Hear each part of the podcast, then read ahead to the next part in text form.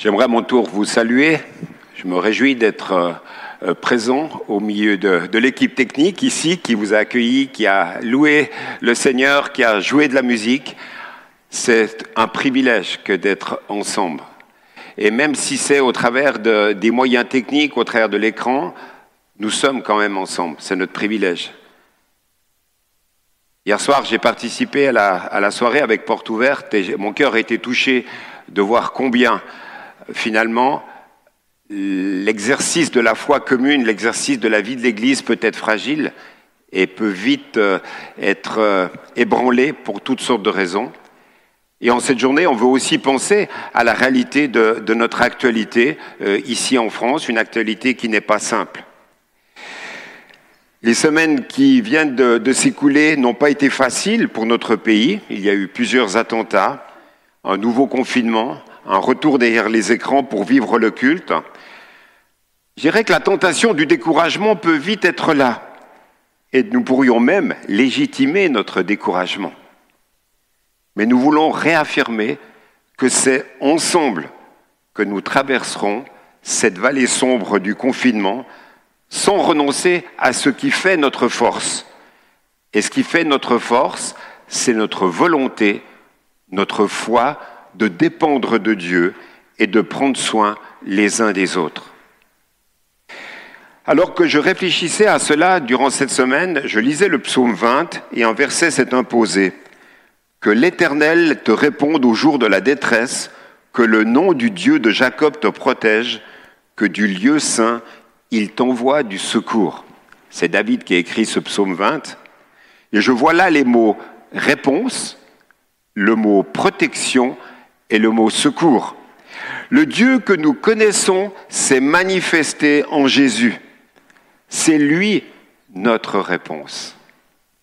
Et nous voulons vraiment se rappeler en ce jour, et c'est mon introduction pour ce temps de message, que le Dieu auquel nous nous adressons par nos chants et par nos prières est un Dieu qui répond en son temps, un Dieu qui protège et un Dieu qui veut venir à notre secours.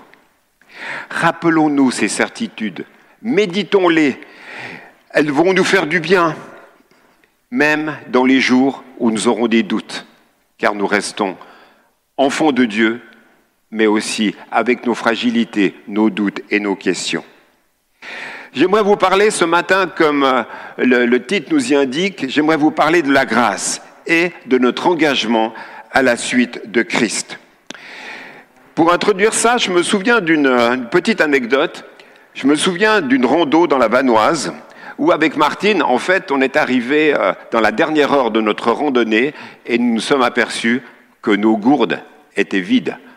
Panne d'eau, manque d'eau, grosse chaleur et plus d'eau dans la gourde. Et la dernière heure, je peux vous dire, elle était terrible. J'aurais été prêt à boire n'importe quoi, même l'eau du ruisseau, même s'il y avait des animaux euh, qui faisaient leurs besoins dedans, j'aurais été prêt à boire n'importe quoi.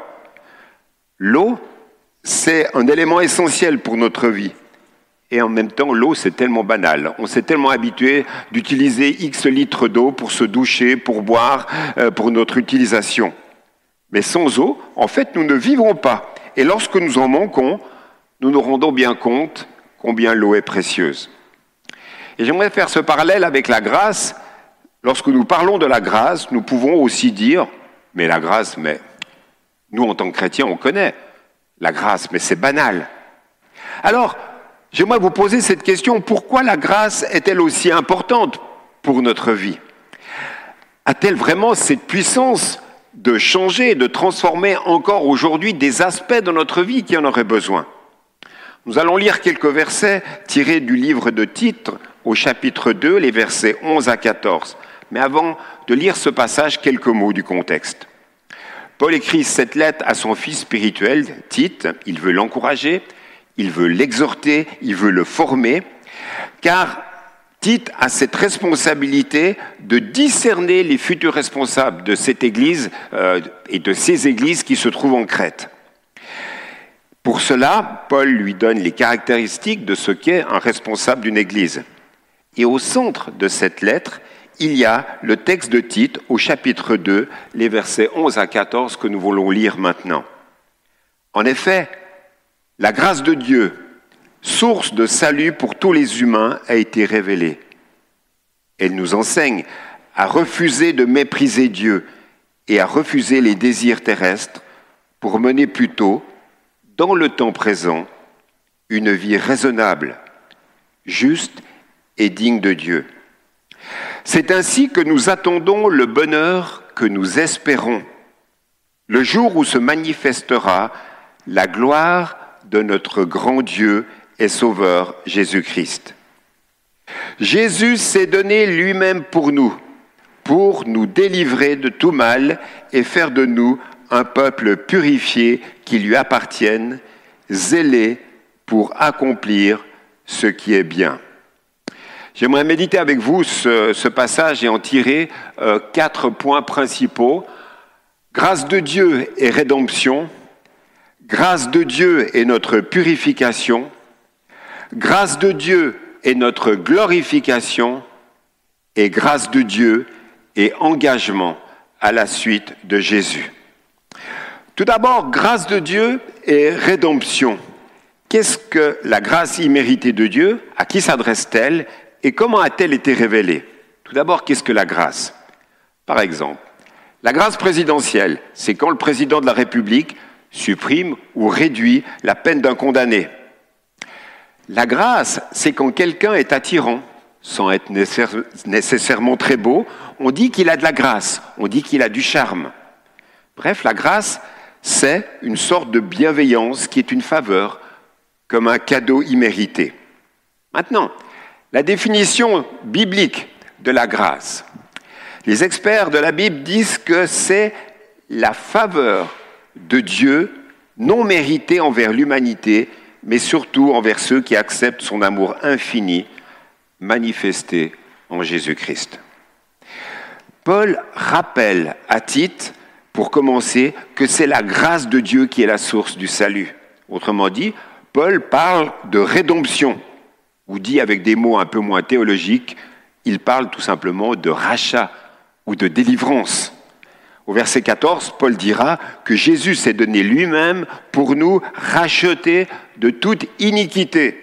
Encore un mot peu utilisé dans notre langage de tous les jours. Je doute fort que quand vous allez au supermarché, vous parlez d'iniquité. Le mot iniquité, cela désigne non pas tous les divers péchés que nous pourrions commettre, mais l'opposition à Dieu qui est finalement la racine de tous les péchés et qui nous pousse en particulier à cette, incrédulité, c'est-à-dire le fait de refuser l'existence même d'une relation entre les hommes vis-à-vis de Dieu. Paul décrit ensuite les bénéficiaires de la grâce de Dieu, la grâce de Dieu, source de salut pour tous les hommes. Dans la pensée de, Paul, tous les hommes, ce sont les esclaves de l'époque dont l'apôtre Paul parle au chapitre précédent. Mais dans le tous les hommes, Paul nous rappelle que nous n'avons pas à nous exclure de cette grâce. Et j'ai trouvé que le texte que nous avons lu dans le premier, premier temps de, louange avec la rencontre de Jésus avec cette femme était hautement révélateur entre ces hommes qui refusaient la grâce à cette femme et cette, et cette femme qui est là tout simplement et qui est au bénéfice de la grâce de Jésus, de la grâce de Dieu et de son pardon. Nous avons une belle illustration, un bel exemple. La grâce est là pour tous les hommes. Nous n'avons pas à nous exclure de la grâce de Dieu, n'ayons pas une fausse manière de penser qui pourrait nous dire non, je suis pas assez bon pour bénéficier de la grâce de Dieu. Combien de nos contemporains, voire même de, chrétiens, se refusent même l'idée même de vivre de la grâce de Dieu en continu tout au long de leur vie. Jésus est venu pour tous les hommes et toutes les femmes qui se reconnaissent comme ayant ce besoin d'être pardonnés, d'être transformés. Ces hommes et ces femmes qui ont perdu euh, le sens premier d'une relation de vie. Et cette grâce de Dieu, j'aimerais vraiment le souligner ce matin, n'est pas à recevoir seulement au début de notre vie chrétienne, mais à chaque instant de notre vie. Nous avons besoin de reconsidérer où nous en sommes et de recevoir tout à nouveau la grâce de Dieu. La grâce est là pour des personnes perfectibles, des personnes qui reconnaissent leur fragilité, des personnes qui reconnaissent leurs besoins de Dieu. C'est pour cela qu'il est important de comprendre comment cette grâce a été révélée. Paul répond avec précision à cette question au verset 14. Jésus-Christ s'est donné. Et puis dans l'évangile de Jean, il a pu dire au verset 14 au chapitre 1, La parole est devenue chair, elle a fait sa demeure parmi nous, et nous avons vu sa gloire, une gloire de Fils unique issu du Père. Elle était pleine de grâce et de vérité. Et cette parole, c'est véritablement Jésus qui est venu au milieu des hommes. Jésus est l'incarnation parfaite de la grâce de Dieu. Il est le Fils sans péché de Dieu. Et c'est important de redire aujourd'hui, en ce 1er novembre, que sa vie, sa mort, sa résurrection et son ascension sont autant de témoignages de la grâce de Dieu pour chaque homme. C'est pour cela que lorsque nous lisons les évangiles, petit à petit, nous découvrons les enseignements de qui est Jésus, nous découvrons ses actes d'amour comme nous l'avons fait tout à l'heure, et nous découvrons surtout les manifestations de sa grâce à l'égard de tous les hommes. Si vous êtes dans cette position dans laquelle j'étais il y a quelques années, j'aimerais vous recommander ce petit livre, l'évangile.net. L'évangile.net, c'est un, un livre qui est basé sur l'évangile de Jean et qui nous permet de découvrir par nous-mêmes, petit à petit, quels sont les actes, quelle est la, vie, la réalité de ce Jésus historique. Ça permet, au travers du texte biblique, de questions, mais aussi de courtes vidéos, de pouvoir découvrir véritablement ce que Jésus veut faire encore pour nous aujourd'hui au XXIe siècle.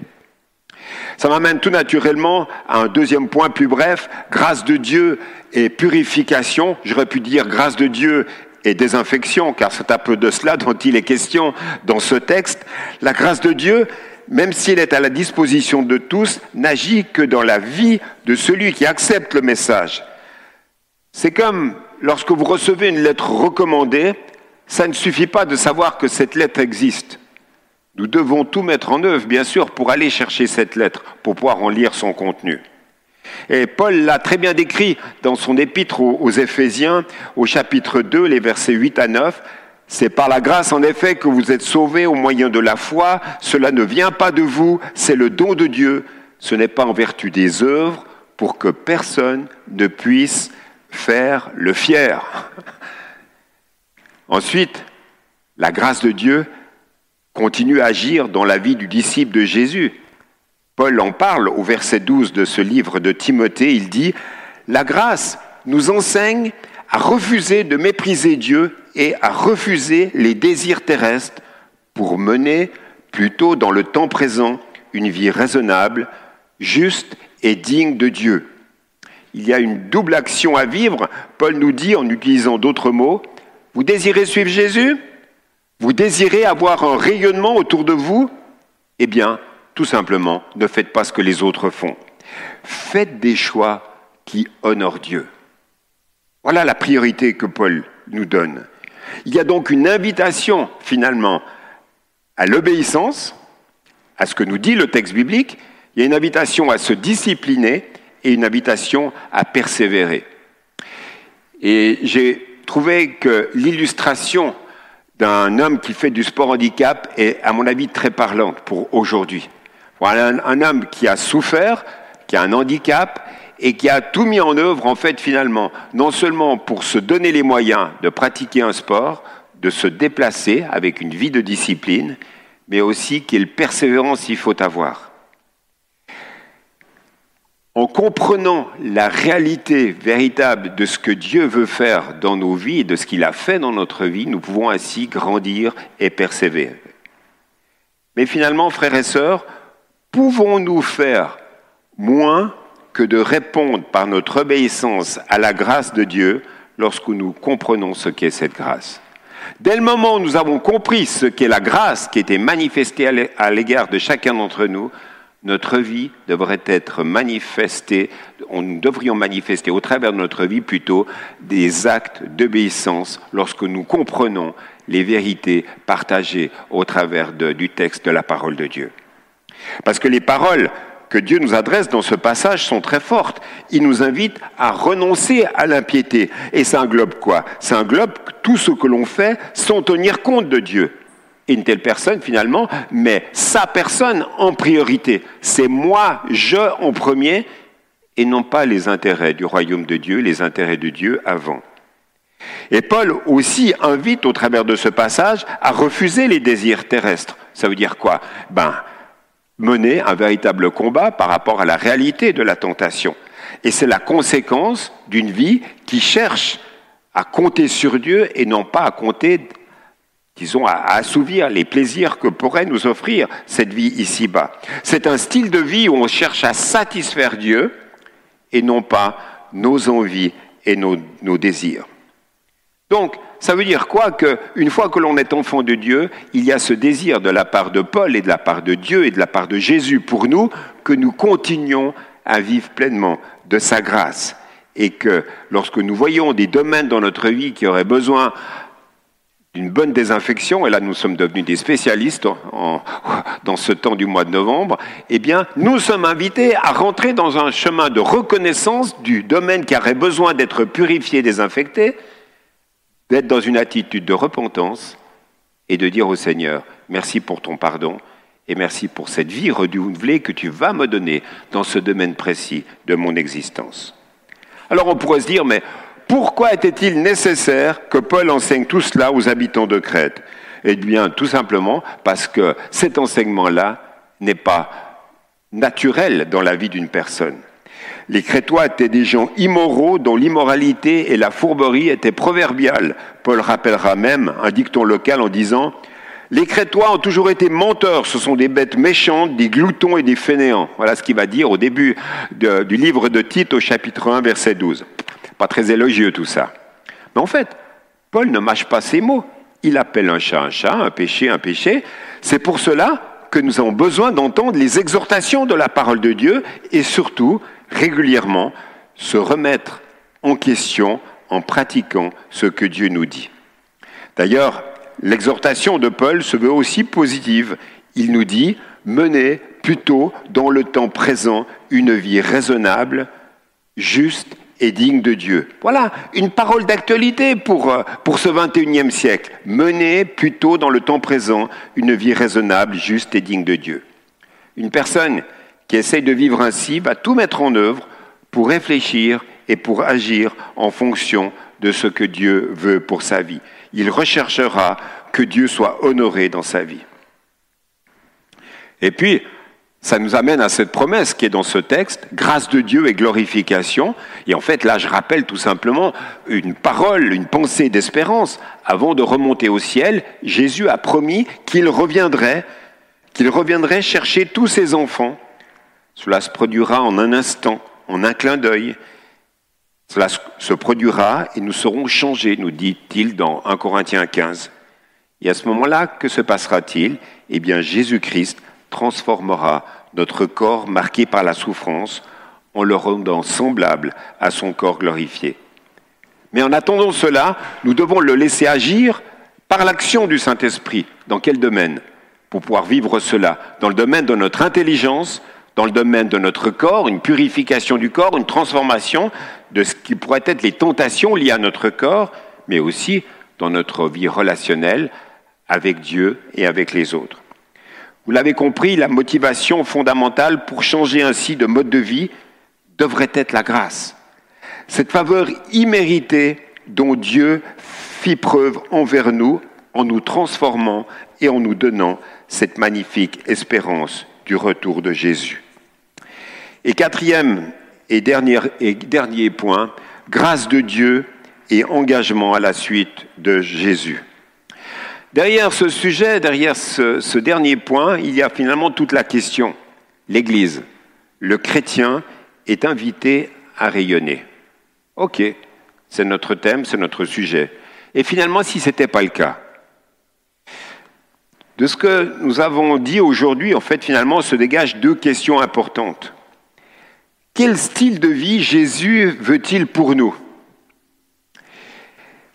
Et si tout en se disant chrétien, finalement, nous ne vivions pas les qualités demandées par Jésus et demandées par Dieu. Que se passe-t-il? Quel style de vie Jésus veut-il pour nous? C'est une vaste, vaste question, car derrière finalement notre manière de vivre se cache aussi notre manière de penser les choses. Car dans ce texte, nous sommes invités non seulement à comprendre avec notre intelligence, notre tête, la grâce de Dieu, mais aussi finalement la position active, la position éthique que nous sommes appelés à avoir euh, en Christ. Et je vais illustrer cela au travers d'un petit schéma, d'un petit dessin. Finalement, vous avez en haut la réalité de l'enseignement qui nous est donné. C'est l'enseignement de la Bible. Ce sont les, différents éléments qui, nous sont enseignés dans l'enseignement biblique, quel que soit le passage de la Bible. De cela, finalement, notre adhésion à cette pensée, à cette pensée que Dieu nous donne, va suivre quoi? Eh bien, une transformation dans notre vie. Il y a une réalité de, de, positionnement en Christ qui va se faire, et donc une réalité de la sainteté de Dieu qui va être de plus en plus présente en nous. Et donc, nous allons vivre la rédemption, ce rachat, nous allons vivre la purification, nous allons vivre cette glorification en son temps. Mais le fait de comprendre cette position en Christ, est-ce que ça suffit?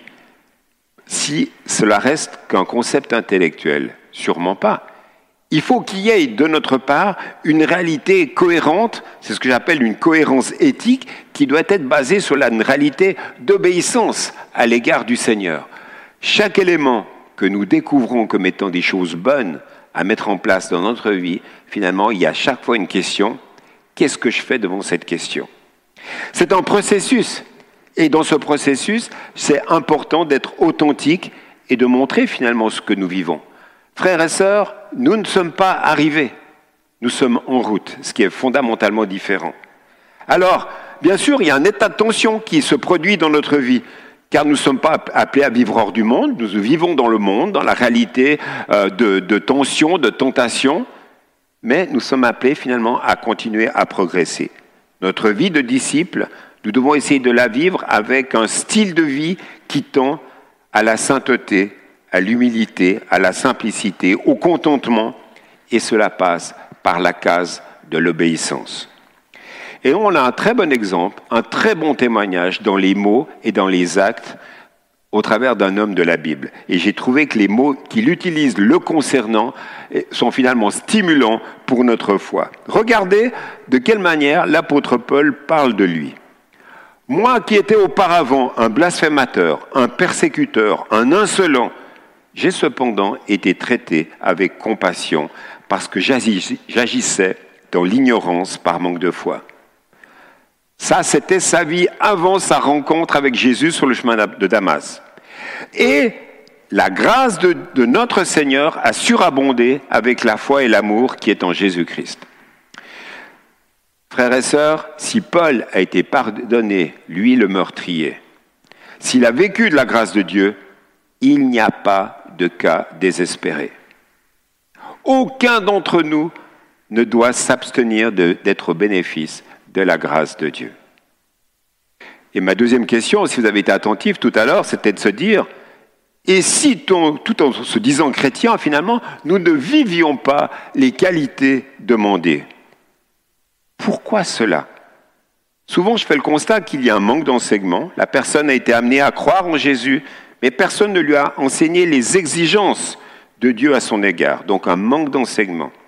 Il peut y avoir aussi le fait qu'on connaît la théorie avec notre tête, mais qu'on n'y obéit pas. Donc la vie, dans la pratique, eh bien, elle reste inchangée.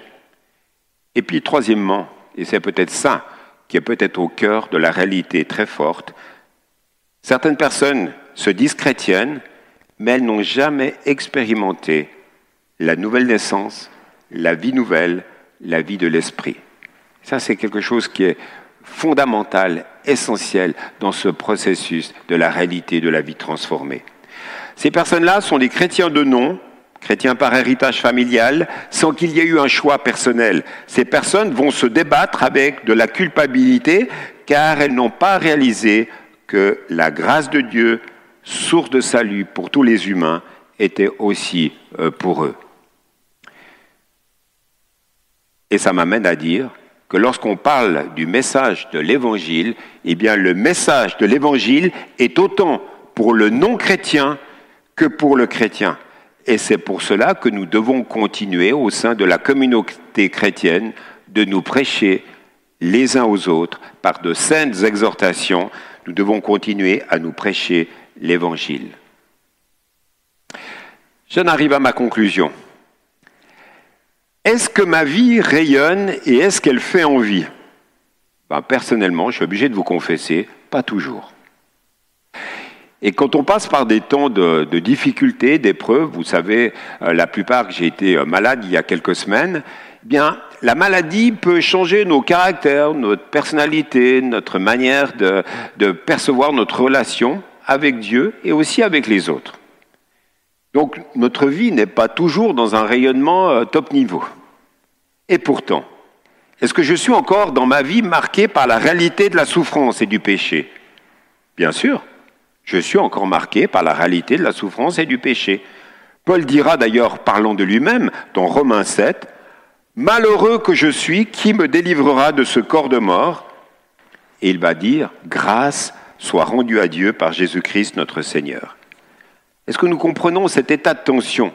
Nous sommes sauvés par grâce, mais marqués par le péché, toujours en lutte contre le péché, mais vivons avec la force que nous donne que nous redonne, que nous redonne, que nous redonne le Saint-Esprit dans nos vies. Pourquoi? Parce que cette réalité de la plénitude du Saint-Esprit doit se renouveler dans nos vies.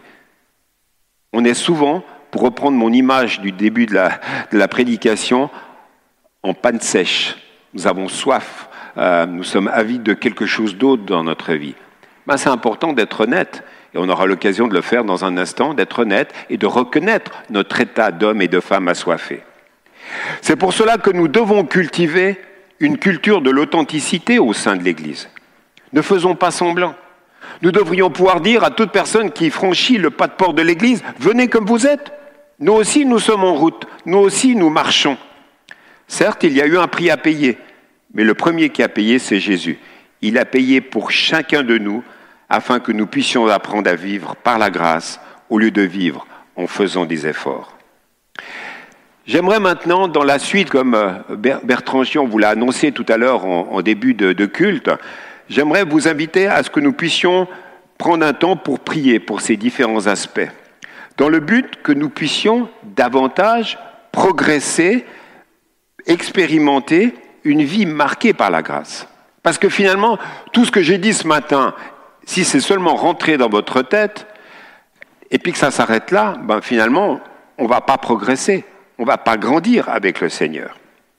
Alors, le temps de prière, vous l'avez entendu, ça va se faire suite à mon message. Vous allez vous connecter sur le lien Zoom qui vous avait été proposé et envoyé par l'email, simplement un clic. Ne ratons pas ce moment. Bertrand vous attend pour l'animation de ce dernier temps de culte. Je vous donne simplement les différents axes et des suggestions de prière pour ce temps de, de prière. Il y aura donc un temps de prière, puis après un temps de partage les uns avec les autres. Souvenez-vous de mon illustration de tout à l'heure. N'hésitons pas à reconnaître notre soif. N'hésitons pas à dire à Jésus, Jésus, j'ai soif de toi, j'ai soif de plus de toi, j'ai envie de vivre les choses autrement.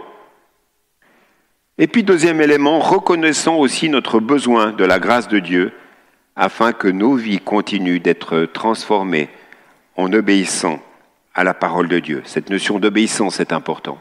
S'il y a des domaines dans notre vie où il n'y a pas eu d'obéissance, ne nous attendons pas à pouvoir continuer à progresser dans notre vie chrétienne ou d'avoir des réponses à notre vie chrétienne. Obéissons à ce point-là avant d'aller de l'avant. Et puis, troisième axe de prière, c'est le fait de... Il me semble important que nous puissions demander en tant que communauté à Dieu de savoir discerner, de savoir discerner les temps que nous vivons.